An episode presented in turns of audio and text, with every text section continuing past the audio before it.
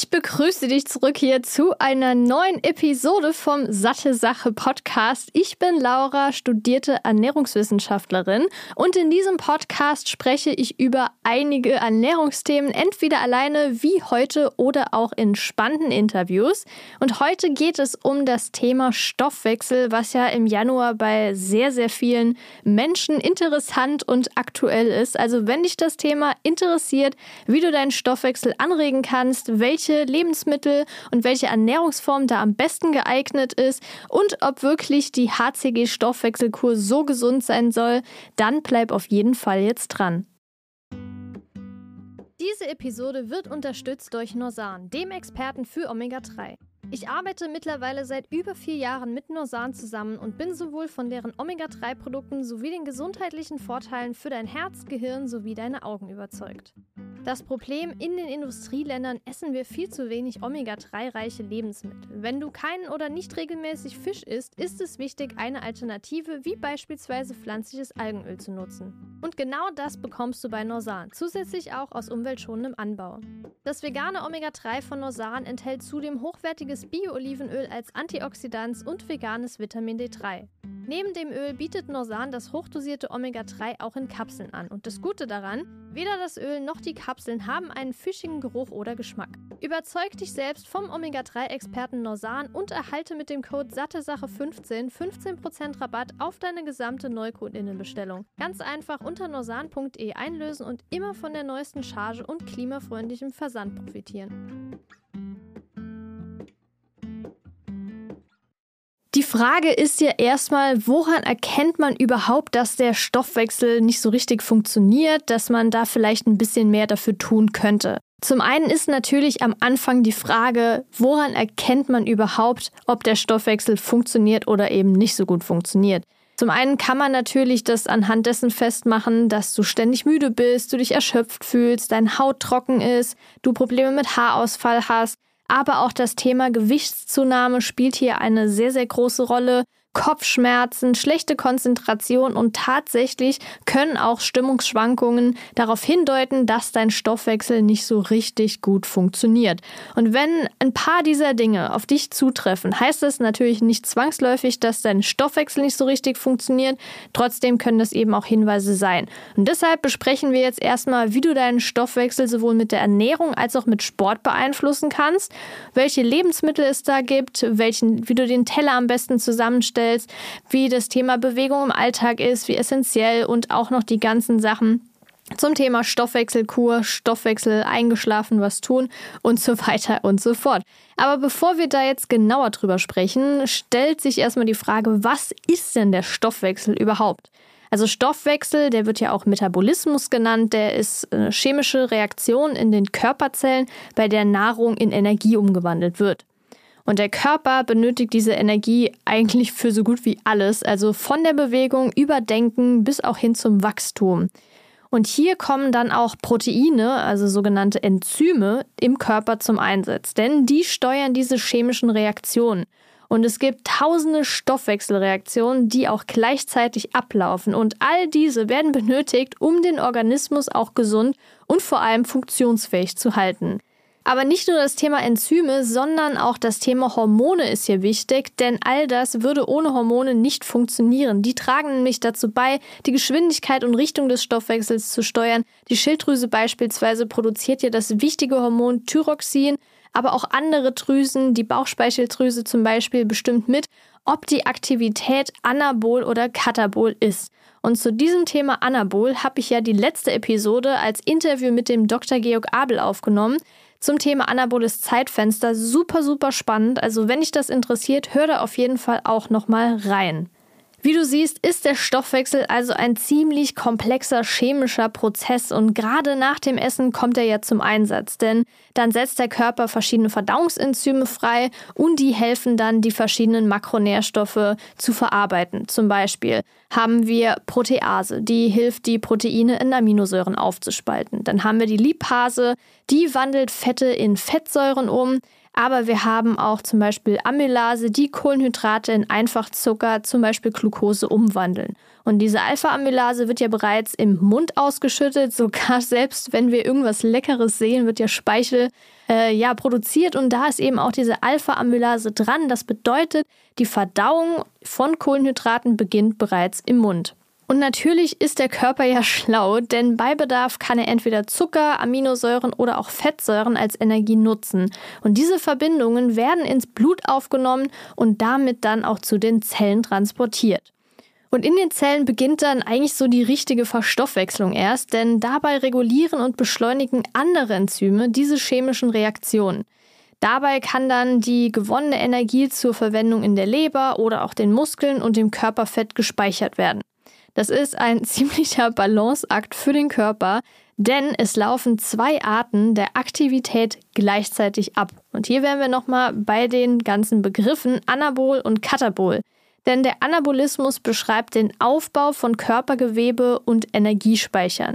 Und der Katabolismus ist im Prinzip der Gegenpart, denn der beschreibt den Abbau von Körpergewebe und Energiespeichern und zwar zur Erzeugung von Energie.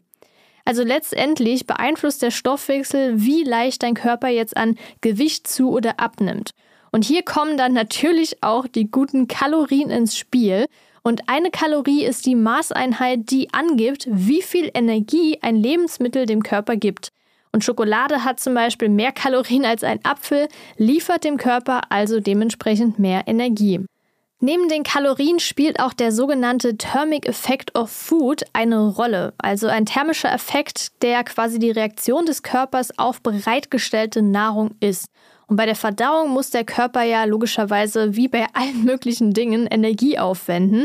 Und wie viel das ist, ist dann abhängig von den Makronährstoffen Protein, Kohlenhydraten und Fetten.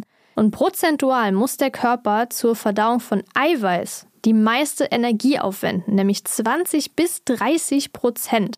Bei Kohlenhydraten sind es beispielsweise nur 5 bis 15 Prozent und bei Fetten sogar nur 0 bis 5 Prozent. Das bedeutet also, dass bis zu 30 Prozent der aufgenommenen Energie über Protein in Form von Wärme freigesetzt wird. Natürlich spielt ja die Ernährung eine zentrale Schlüsselrolle für den Stoffwechsel. Trotzdem ist auch der Einfluss von Sport nicht zu vernachlässigen, denn dieser beeinflusst auch unseren Grundumsatz. Und der Grundumsatz wiederum beeinflusst direkt die Menge an Energie, die der Körper letztendlich benötigt. Und je höher der Grundumsatz, desto mehr Kalorien verbrennen wir. Und das sogar ohne etwas zu tun, denn tatsächlich verbrennt der Körper in Ruhe mehr Kalorien, je höher die Muskelmasse ist. Das heißt, ein Ziel beim Sport ist es also, Muskulatur aufzubauen und den Stoffwechsel beschleunigen zu können.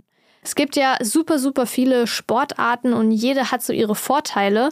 Wenn du jetzt aber deinen Stoffwechsel beschleunigen willst, sind Kraftsport, Ausdauersport und HIIT am effektivsten. Bei diesem HIIT, also High Intensity Interval Training, werden schnelle und sehr intensive Intervalle integriert und dadurch kann auch dein Stoffwechsel indirekt beschleunigt werden. Wichtig zu wissen ist auch, dass Muskeln aktiver als Fett sind. Das bedeutet, mit Kraftsport kannst du also deinen Stoffwechsel beschleunigen und so auch mehr Kalorien verbrauchen. Wichtig zu wissen ist, dass Muskeln aktiver als Fett sind. Das heißt, mit Kraftsport kannst du deinen Stoffwechsel beschleunigen und so auch mehr Kalorien verbrauchen. Ausdauersport kann den Grundumsatz auch bis zu 48 Stunden nach dem Training erhöhen. Das heißt, durch regelmäßiges Ausdauertraining verbrennst du ständig mehr Kalorien, auch wenn du nicht trainierst. Das bedeutet aber natürlich nicht, dass man nur durch Kraftsport irgendwie Muskeln aufbauen kann. Das geht durch alle anderen Sportarten ebenfalls. Nur bei Kraftsport ist ja wirklich der Fokus auf Muskulatur, Aufbau. Bei Ausdauersport ist ja zum Beispiel auch die Ausdauer der Muskulatur und jetzt nicht unbedingt krass die Masse zu trainieren.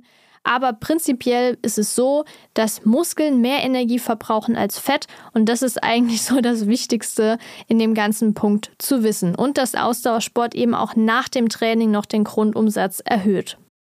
Ja, jetzt weißt du, was der Stoffwechsel so grob ist und welche Faktoren ihn auch beeinflussen. Schauen wir uns also jetzt mal die Ernährung genauer an, denn es gibt sowohl Lebensmittel als auch Nährstoffe, die besonders wichtig für den Stoffwechsel sind. Also, das Thema Lebensmittel kann man ja eigentlich grundlegend sagen, dass eine ausgewogene Ernährung essentiell für eine gute Gesundheit ist und damit auch für einen gesunden Stoffwechsel. Es gibt aber noch ein paar Lebensmittel, die deinen Stoffwechsel beschleunigen können, entweder indirekt oder auch direkt. Es gibt Lebensmittel, bei denen ist das noch nicht so 100% sicher, dass die wirklich krass den Stoffwechsel ankurbeln. Und letztendlich ist es ja auch nicht so, dass nur ein einzelnes Lebensmittel jetzt deinen Stoffwechsel so schnell beschleunigt, dass du im Prinzip in deiner Ernährung gar nichts anderes beachten musst, keinen Sport machen musst. So ist es natürlich nicht. Es gibt aber ein paar ja, Lebensmittel, die aufgrund ihrer Inhaltsstoffe den Stoffwechsel unterstützen können. Und das sind zum Beispiel Linsen, denn die sind reich an Protein und Ballaststoffen. Ingwer zum Beispiel kann auch die Körpertemperatur und den Stoffwechsel erhöhen und dadurch auch helfen, den Appetit zu kontrollieren. Chili enthält die Verbindung Capsaicin, die die Fettverbrennung und das Sättigungsgefühl steigern können. Leinsamen sind reich an essentiellen Omega-3-Fettsäuren sowie Protein und Ballaststoffen. Eier sind eine gute Quelle für hochwertiges Protein und Cholin. Das ist ein Nährstoff, der den Fettstoffwechsel unterstützt. Wir haben noch Brokkoli, der enthält Glucoraphanin. Das trägt dazu bei, den Stoffwechsel anzupassen und auch den Blutfettspiegel zu senken. Und Paranüsse sind die Nummer 1 Quelle für Selen und Selen ist ein Nährstoff, der besonders wichtig für die Schilddrüse ist und die Schilddrüse reguliert sehr immens auch den Stoffwechsel. Auch grünes Blattgemüse ist wichtig, denn das enthaltene Eisen und Magnesium kann ebenfalls den Stoffwechsel unterstützen. Genauso kann auch das enthaltene Koffein in Kaffee den Stoffwechsel anregen. Und im grünen Tee ist ein Extrakt enthalten, beziehungsweise der Extrakt von grünem Tee, der kann den Fettstoffwechsel in Ruhe und während des Trainings steigern. Wie gesagt, das bedeutet jetzt nicht, dass du nur noch diese Lebensmittel essen sollst. Vielmehr solltest du die als ja Zusatz eigentlich sehen, die du regelmäßig in deine Ernährung integrieren kannst. Aber wichtig ist, das solltest du jetzt nicht nur aufgrund des Einflusses auf den Stoffwechsel machen, sondern weil, es, sondern weil es sich hier generell einfach um gesunde Lebensmittel handelt. Und wenn die zusätzlich noch den positiven Effekt auf den Stoffwechsel haben, würde ich sagen, können wir einfach mal so mitnehmen. Und diese ganzen Lebensmittel haben ja, wie gesagt, aufgrund ihrer Inhaltsstoffe auch diese Effekte auf den Stoffwechsel. Also sowohl die Makronährstoffe Eiweiß, Fett und Kohlenhydrate beeinflussen den Stoffwechsel, wie auch sekundäre Pflanzenstoffe, andere Verbindungen und genauso natürlich auch Mikronährstoffe, das heißt Vitamine, Mineralstoffe und Spurenelemente. Und manche davon beeinflussen den Stoffwechsel mehr als jetzt andere. Denn einige Nährstoffe können den Stoffwechsel beschleunigen beschäftigen und ihn auch dementsprechend bei seiner Arbeit unterstützen. Und deshalb habe ich mir jetzt hier mal die wichtigsten Mikronährstoffe zur Förderung des Stoffwechsels rausgesucht und erkläre dir, wo, was bringen die überhaupt und wo findest du die ganzen Vitamine und Nährstoffe. Also zum einen hätten wir die B-Vitamine, die unterstützen den Stoffwechsel von allen Makronährstoffen, also sowohl von Kohlenhydraten, Proteinen als auch Fetten. Und B-Vitamine, da gibt es ja einige, B1, B2 und so weiter. Die findest du grob gesprochen, also die allermeisten vor allem in Vollkorngetreide, in Nüssen und auch in Samen. Dann haben wir Calcium, das bei der Blutzuckerregulation hilft. Das findest du in sehr großen Mengen in Emmentaler Käse, aber auch in pflanzlichen Quellen wie zum Beispiel Sesamsamen, Mandeln oder Sojabohnen. Eisen ist wichtig für den Sauerstofftransport in die Muskeln zur Anregung der Fettverbrennung. Und Eisen findest du in super leckeren Dingen wie zum Beispiel Pinienkernen, Amaranth, Linsen und Pistazien. Dann haben wir noch Magnesium, das den Glukosestoffwechsel und die Produktion von Energie unterstützt. Magnesium findest du in Kürbiskernen, in Weizenkeimen, Pinienkernen und auch Sonnenblumenkernen. Ein etwas unbekannterer Nährstoff ist Mangan und der aktiviert Enzyme des Glucose- und Fettstoffwechsels. Findest du in Haselnüssen, in Haferflocken, Heidelbeeren und Amaranth. Dann haben wir noch Zink, das beeinflusst den Stoffwechsel von Makronährstoffen, ist außerdem super wichtig fürs Immunsystem, aber auch die Sehkraft und kognitive Funktion. Und das Zink findest du vor allem in Sojabohnen, in Haferflocken, in Paranüssen und auch Linsen. Das eben schon erwähnte Selen ist auch super wichtig, weil es fördert die Glukoseaufnahme und ist essentiell für die Schilddrüse. Hier ist wie gesagt die Nummer 1 Quelle Paranüsse, aber auch in Pilzen. An dieser Stelle vielleicht nochmal wichtig zu erwähnen, dass der Selengehalt in Paranüssen sehr, sehr stark schwanken kann. Außerdem sind die oft radioaktiv belastet. Das heißt, am besten nicht mehr als zwei Paranüsse am Tag essen. Das reicht in den allermeisten Fällen für die Selenaufnahme Oder weil das, wenn dir das ein bisschen zu tricky ist, dann kannst du da auch auf Nahrungsergänzungsmittel zurückgreifen, weil da hast du dann auf jeden Fall die richtige Menge. Ein weiteres wichtiges Vitamin ist Vitamin D. Das trägt nämlich zur Senkung des Blutzuckerspiegels bei. Im Sommer auf jeden Fall schön, schön ausreichend in die Sonne gehen und im Winter, also zwischen Oktober und März, wo wir uns gerade befinden, zumindest hier in Deutschland, Österreich, Schweiz und so weiter, ist es wichtig, das zu supplementieren, weil da kann der Körper das leider nicht selbst bilden. Und zum Abschluss hätten wir dann noch die Omega-3-Fettsäuren. Die bauen die Zellstruktur auf und verringern Entzündungen. Da gibt es ja verschiedene, zum Beispiel die Alpha-Linolensäure in pflanzlichen Lebensmitteln wie Leinöl, Leinsamen und Walnüssen. Und dann haben wir noch DHA und EPA, das du in marinen Quellen oder auch in Nahrungsergänzungsmitteln findest. Generell ist es wirklich möglich, durch eine ausgewogene Ernährung fast all diese Nährstoffe auch aufzunehmen. Lediglich jetzt Vitamin D beispielsweise spielt hier eine Son Sonderrolle oder Omega-3-Fettsäuren. Da kann ich wirklich auch empfehlen, einfach auf Nahrungsergänzungsmittel zurückzugreifen, weil gerade diese Alpha-Linolensäure in pflanzlichen Lebensmitteln wird ja nur zu 5 bis 10 Prozent vom Körper wirklich in die wichtigen DHA und EPA-Fettsäuren umgewandelt, die ja letztendlich für die ganzen positiven Eigenschaften verantwortlich verantwortlich sind. Und selbst wenn man jetzt ein, zweimal die Woche nur Fisch isst, reicht das in den allermeisten Fällen nicht aus.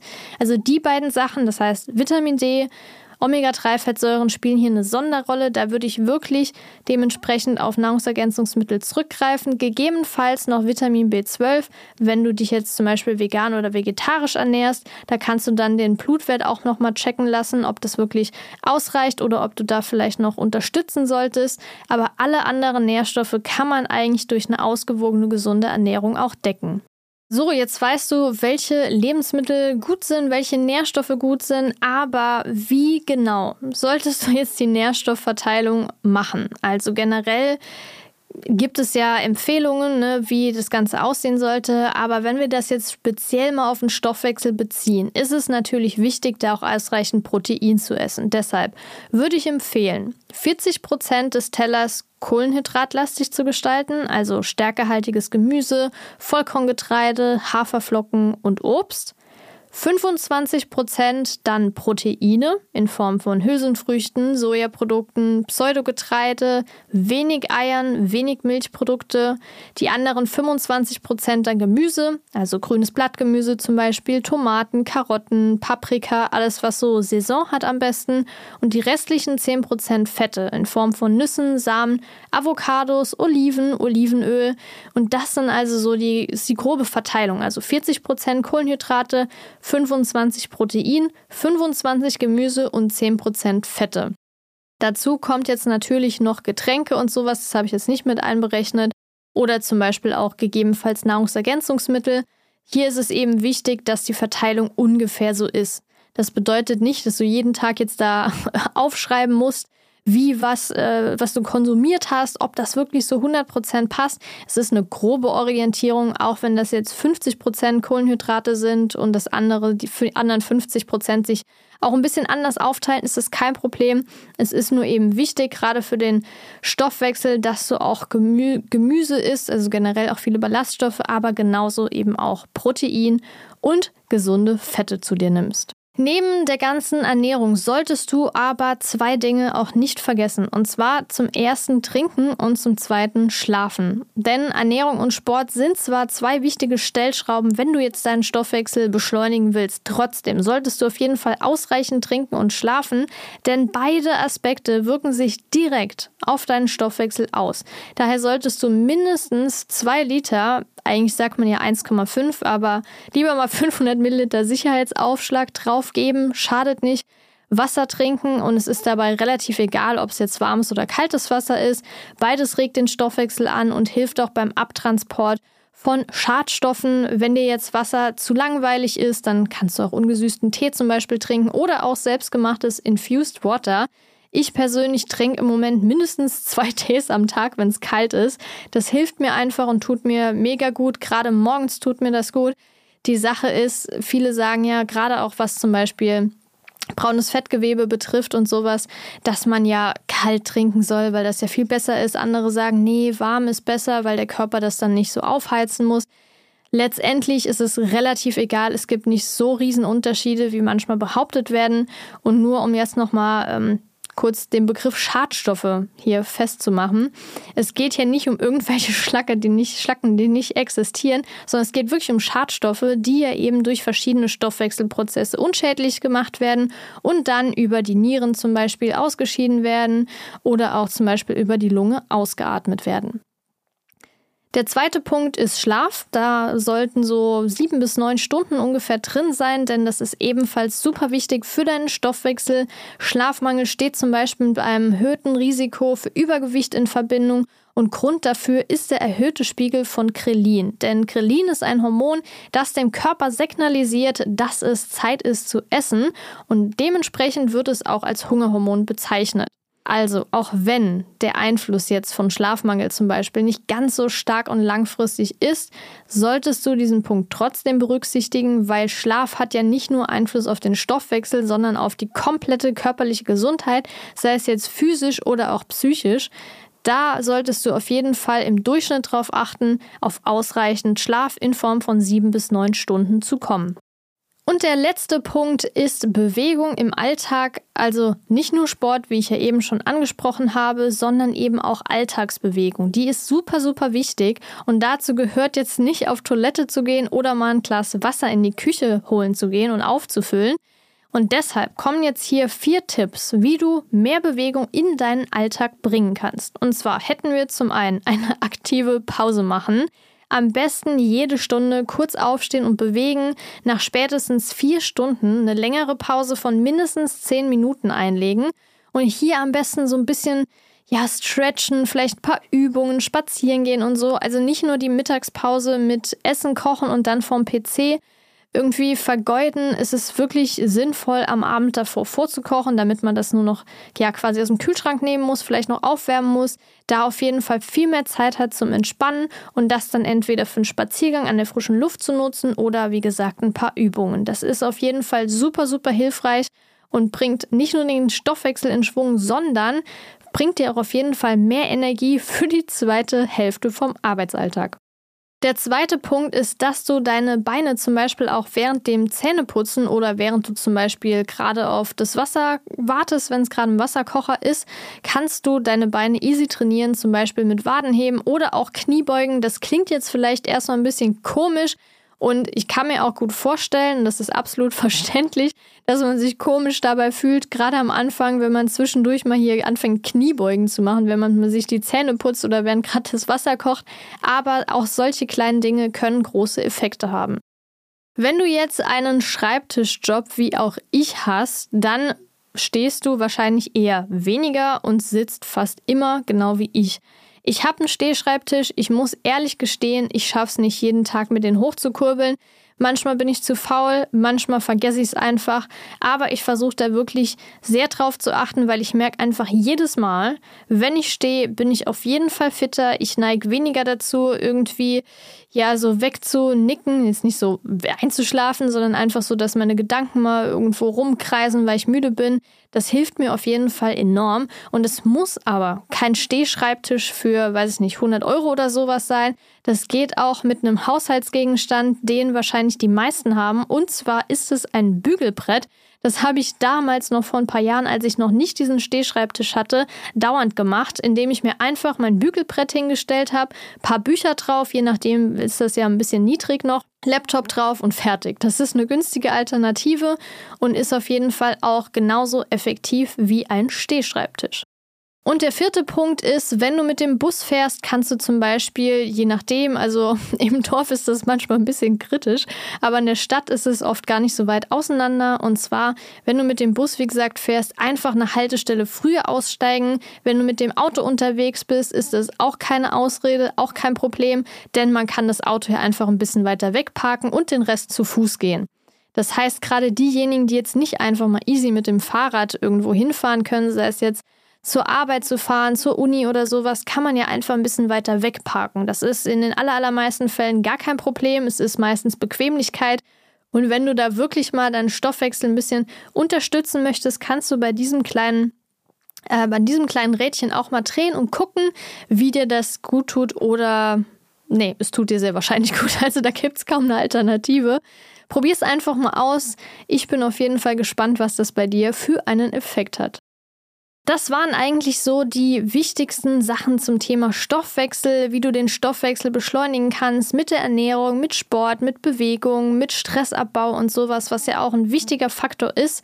Und dann habe ich mir jetzt noch so vier Fragen rausgesucht, die mir am aller, aller häufigsten begegnen, wenn es um das Thema Stoffwechsel geht. Und zwar ist das zum einen, ob Fastfood den Stoffwechsel verlangsamen kann, dann ob der Stoffwechsel wirklich einschlafen kann, warum man trotz Kaloriendefizit nicht abnimmt und last but not least, ist die HCG-Stoffwechselkur gesund? Fangen wir bei Thema Fast Food an. Generell ist es ja so, dass die Prozesse der Verdauung, der Aufnahme und des Stoffwechsels von Lebensmitteln Energie erfordert, wie du weißt. Und Eiweiß fordert dabei am meisten Energie, genauso wie komplexe Kohlenhydrate. Und im Gegensatz dazu stehen dann die verarbeiteten Lebensmittel wie Fast Food. Und Junkfood oder auch Fastfood benötigt deutlich weniger Energie. Daher werden beim Verzehr tagsüber weniger Kalorien verbrannt. Und das alles kann dann es schwieriger machen, abzunehmen und das Gewicht zu halten. Und dieser Hinweis könnte also bedeuten, dass Fastfood den Stoffwechsel tatsächlich verlangsamen kann. Der Effekt hier ist allerdings ziemlich gering. Was jedoch wirklich wichtig ist, unabhängig von dem Stoffwechsel, ist natürlich, dass Fast Food einfach nicht satt macht. Es liefert super viele leere Kalorien. Es macht vielleicht im ersten Moment satt, aber es hält nicht wirklich lange an. Also meistens hat man eine Stunde später nochmal Hunger, man fühlt sich müde, äh, es geht einem nicht so gut, weil ja, Körper hat ja nicht viel äh, bekommen und sowas.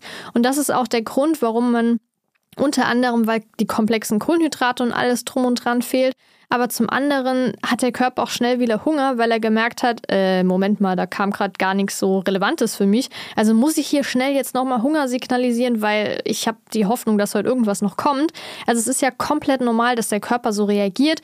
Dementsprechend möglicherweise, ja, kann Fastfood den Stoffwechsel etwas verlangsamen beziehungsweise nicht so anregen wie jetzt zum Beispiel eine vollwertige Mahlzeit. Und dann die alles umwobene Frage, ob der Stoffwechsel einschlafen kann. Und diese Aussage wird, glaube ich, häufig falsch verstanden und zu wörtlich genommen.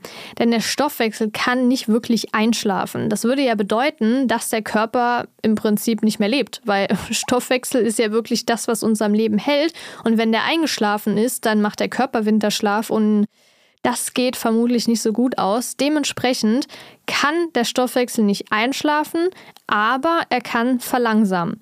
Das passiert zum Beispiel, wenn man super strikte und restriktive kalorienarme Diäten gemacht hat oder wenn man sich sehr wenig bewegt.